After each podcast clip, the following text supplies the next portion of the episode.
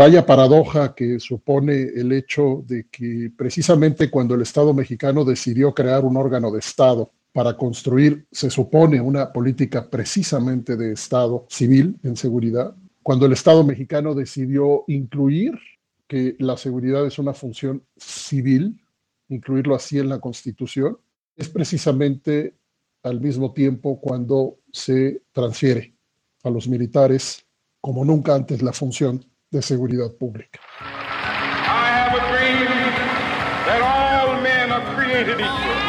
Cultura UNAM presenta. Porque parece que no todos nacemos iguales, que no se garantizan los derechos humanos, que la justicia no es justa. Por eso debemos hablar. Por lo que fue y por lo Por la dignidad humana. Un podcast de la cátedra Nelson Mandela. por lo que fue y por lo que pudo ser, por lo que hay.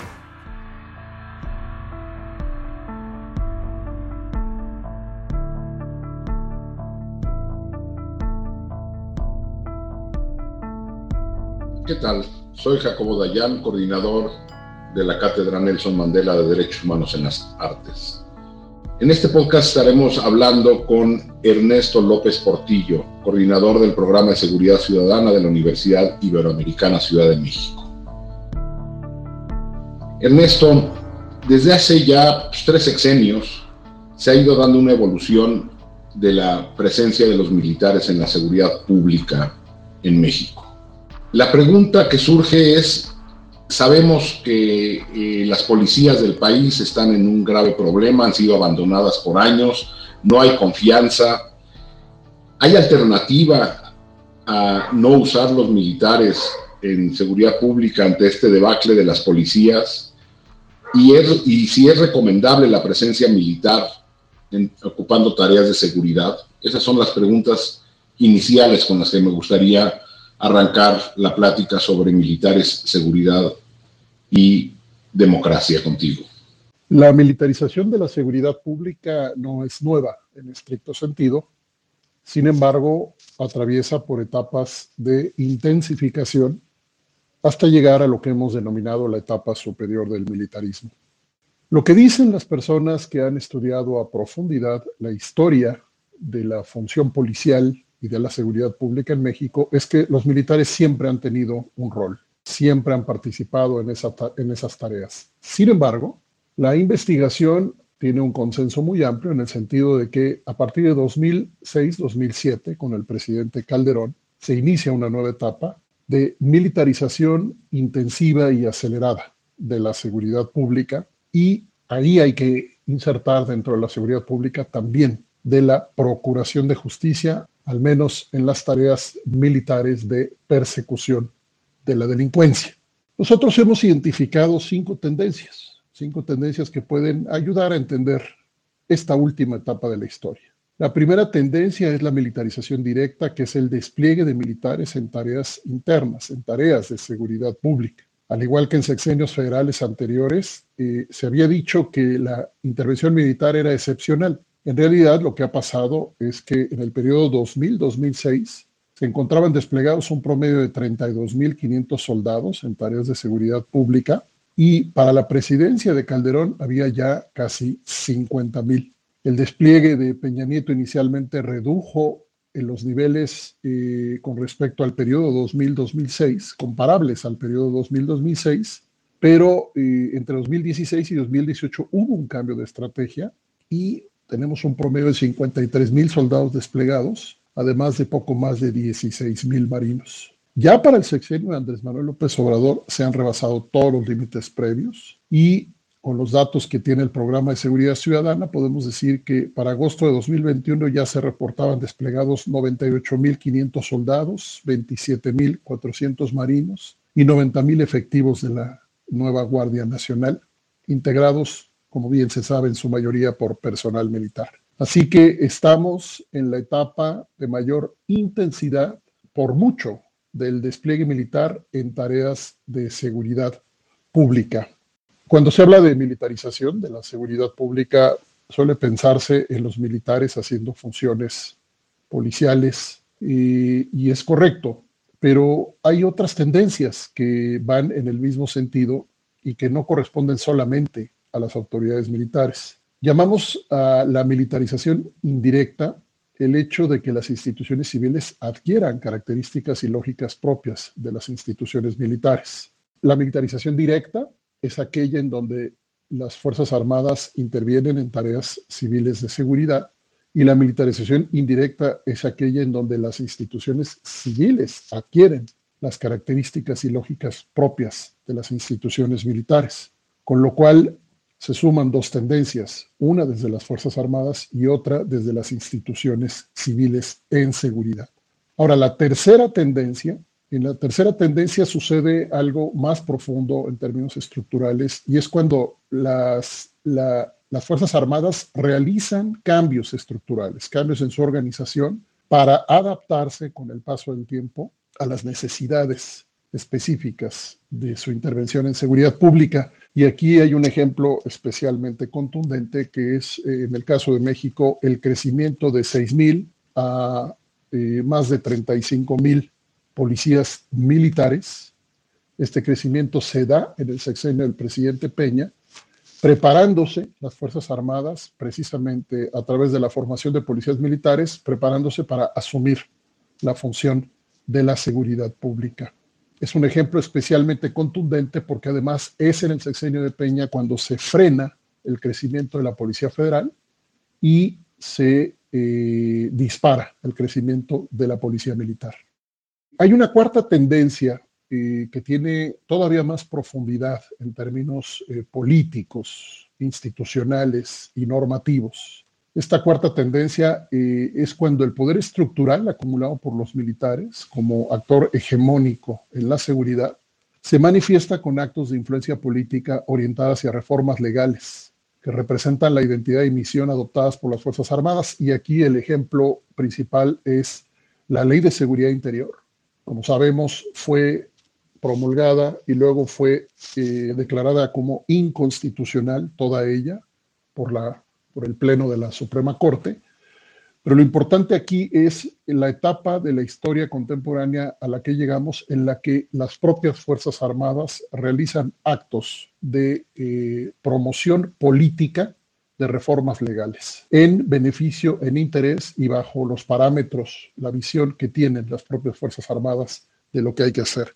La ley de seguridad interior fue el primer antecedente importante, pero ahora estamos eh, transitando justamente hacia la profundidad de esa acción política por parte de las propias Fuerzas Armadas. Como comentas, eh, la presencia de los militares se ha ido incrementando eh, cada sexenio, incluso ocupar cargos o funciones propias de los civiles, más allá de la seguridad. Se ha iniciado el uso de un término como el militarismo. ¿A qué se refiere este término? La quinta etapa, en estas cinco etapas que hemos identificado, es eh, la llegada de México a lo que se entiende como un gobierno militarista. El gobierno militarista es aquel que celebra, celebra las cualidades superiores de las instituciones castrenses y las coloca por encima de las instituciones civiles. Bueno, nunca antes, en la historia contemporánea, un presidente se había referido como el presidente López Obrador a la autoridad, a las autoridades militares como instituciones con características superiores a las instituciones civiles. Nunca antes se había hecho con la frecuencia y la eh, reiteración que hace el presidente, eh, este presidente López Obrador. Apenas el último ejemplo que tengo ahorita en la mente es la comparación que hizo el presidente entre la Universidad Nacional y el Colegio Militar respecto a la presencialidad en medio de la pandemia. Mm, el presidente dijo que pues no era bueno comparar, pero comparó y puso, eh, dijo, el colegio militar no ha parado sus, sus actividades presenciales, palabras más, palabras menos, mientras la UNAM está viendo si regresa o no regresa, criticando pues la manera en la que la UNAM ha administrado esa, esa decisión eh, y comparándola con los militares poniendo pues a las instituciones militares, como decimos en el militarismo, poniéndolas por encima en sus capacidades, en su honestidad, en sus competencias Eh, y aquí hay un detalle especialmente, especialmente potente en el militarismo, y es, eh, tiene que ver con el discurso que niega la corrupción de las Fuerzas Armadas, que niega eh, errores en las Fuerzas Armadas. Es una narrativa política donde el poder civil y el poder militar reorganizan su relación de manera tal que se multiplica, se amplifica la influencia política de las Fuerzas Armadas. Esto se observa a nivel regional, también de manera creciente en América Latina.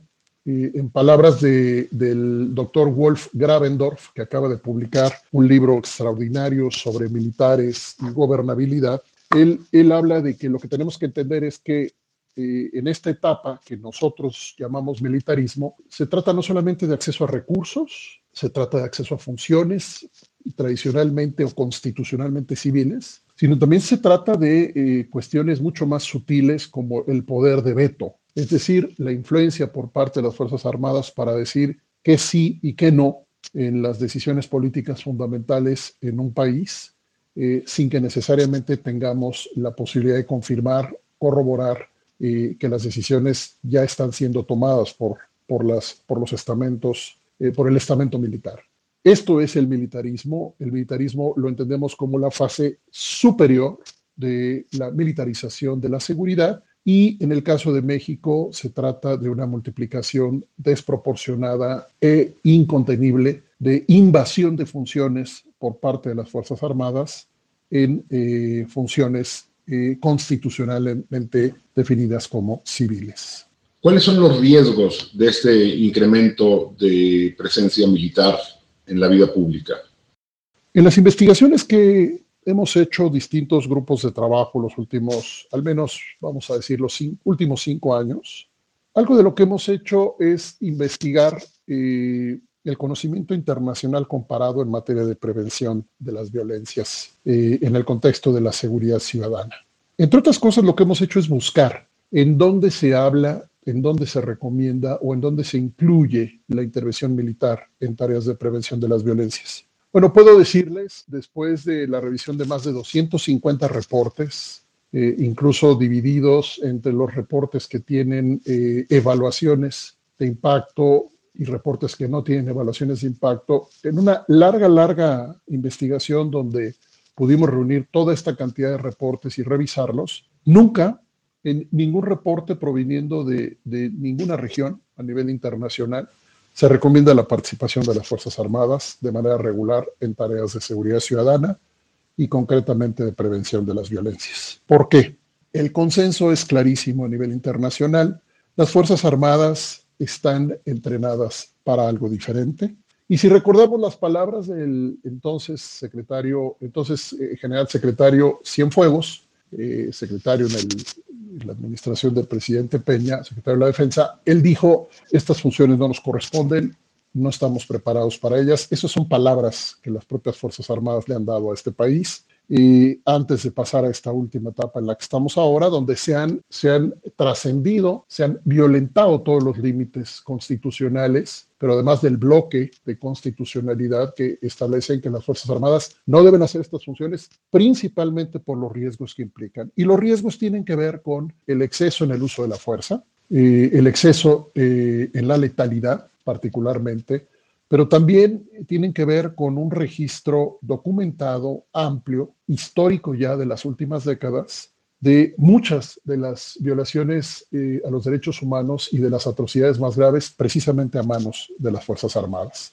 No por otra cosa, la Corte Interamericana de los Derechos Humanos ya acumula muchas sentencias eh, en donde insiste en eh, los criterios de excepcionalidad, temporalidad, subordinación, fiscalización de la intervención militar, en donde lo que hay acuerdo es, es que bajo ninguna hipótesis la autoridad militar debe funcionar de manera autónoma en tareas de seguridad pública y en todo caso, si interviene en estas tareas, tiene que ser subordinada a la autoridad militar, fiscalizada por la autoridad militar y tienen que ser eh, intervenciones temporales si entiendo bien, hay riesgos mucho más allá de la seguridad misma, que ya de por sí es grave.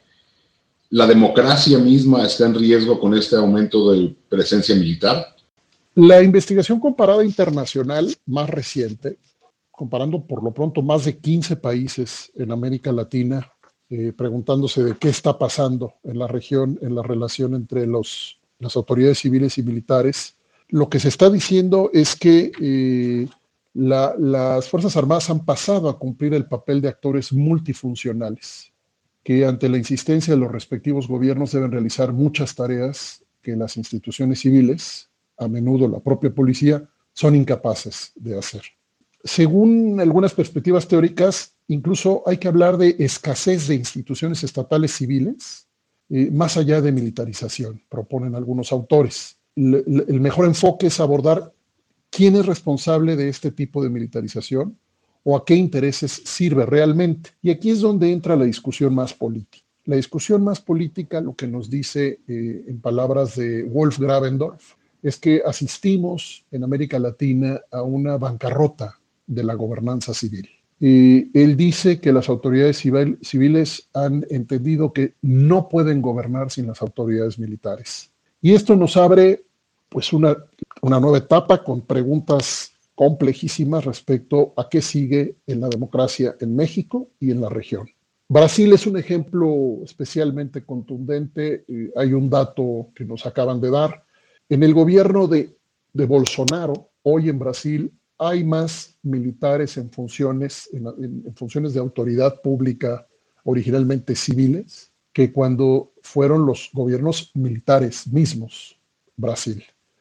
Es decir, hay un crecimiento en, algunos, en algunas partes inusitado, Brasil y México son ejemplos especialmente potentes. Un crecimiento inusitado en la ocupación de funciones civiles por parte de las Fuerzas Armadas.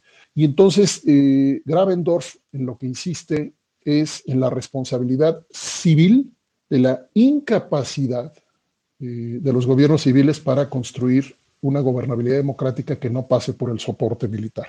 Con esto la pregunta, insisto, crece o las preguntas crecen porque estamos mucho más allá de la discusión respecto a si vamos a darles eh, la seguridad, el, control de la política de seguridad a los militares. Aquí la pregunta es mucho más delicada, es eh, si vamos a depender de los militares para construir gobernabilidad en México y en la región. Y eso a su vez lleva a una siguiente pregunta. Si esto fuera así, pues ¿hasta dónde llegará el poder eh, de los militares? Estamos hablando de una transferencia de poder civil al poder militar, vamos a decir, eh, no, no traumática en términos de golpes de Estado, no violenta en términos de golpes de Estado, pero sí una transferencia eh, a cuentagotas y a la vez acelerada, si puede decirse así, una transferencia de poder que ya puede decirse que en algunos lugares eh, son más militares que nunca en funciones civiles, aún estando eh, en la presidencia funcionarios civiles. Entonces, estamos en un nuevo acuerdo político. La región vive un nuevo acuerdo político que aquí en México y en algunos otros lugares insistimos en categorizar como militarismo. Y la pregunta es hasta dónde llegará la influencia política, los recursos. Eh, y esto a su vez acompañado con otra gran pregunta que tiene que ver con la opacidad de las Fuerzas Armadas en el programa de seguridad ciudadana, trabajando con Intersecta y trabajando con el Centro PRO. Hicimos una mesa sobre opacidad y Fuerzas Armadas. Eh, la pueden ustedes encontrar en el canal de YouTube del programa de seguridad ciudadana de la Ibero. Y eh, es extremadamente, primero, evidente la, opacidad mayor de las Fuerzas Armadas y segundo, preocupante que eh, las Fuerzas Armadas no rinden cuentas y no buscan transparencia en temas tan graves como las violaciones graves a derechos humanos, la rendición de cuentas sobre ellas, pero ahora también en temas eh, que van siendo cada vez más importantes como el acceso a recursos. Queda claro que el problema es más político que técnico. La evidencia es clara, la voluntad política parece no haber para cambiarlo. ¿Existen alternativas a esto? Vaya paradoja que supone el hecho de que precisamente cuando el Estado mexicano decidió crear un órgano de Estado para construir, se supone, una política precisamente de Estado civil en seguridad, cuando el Estado mexicano decidió incluir que la seguridad es una función civil, incluirlo así en la Constitución, es precisamente al mismo tiempo cuando se transfiere a los militares como nunca antes la función de seguridad pública. En síntesis, estamos ante una capitulación civil. La teoría está hablando de bancarrota de la gobernanza civil en muchos países de América Latina. Para México, eh, la incompetencia de las autoridades civiles de cara a, a las violencias es evidente y se va trazando una ruta de transferencia de funciones, de intervenciones hacia la, hacia la autoridad militar, que desde luego no tiene consigo eh, elementos para considerar que esa será la respuesta adecuada para resolver nuestra crisis de violencias. La pregunta es, ¿a quién beneficia y para qué es todo esto en términos del de, el cambio en la relación cívico-militar? Eso es lo que podemos colocar como la pregunta central. Los, militares ya están, ya están en los gobiernos en México eh, y en otros países de la región, están integrados a los gobiernos y están haciendo cosas que hacían las autoridades civiles sin que exista una, eh, un diseño institucional y constitucional que respalde esta decisión. Por último, me interesa decir que se está señalando en la, en la, en la investigación académica más reciente que este acceso de los militares a poderes y a recursos permite precisamente que las autoridades castrenses accedan a otras fuentes eh, de financiamiento y relacionado con un financiamiento que comparativamente a nivel internacional es bajo para la inmensa mayoría de los países en América Latina. Esto nos, nos abre otra vez, nos abre preguntas muy delicadas, porque lo que pudiera estar, lo que parece estar pasando es que lo que observamos es que el acceso a recursos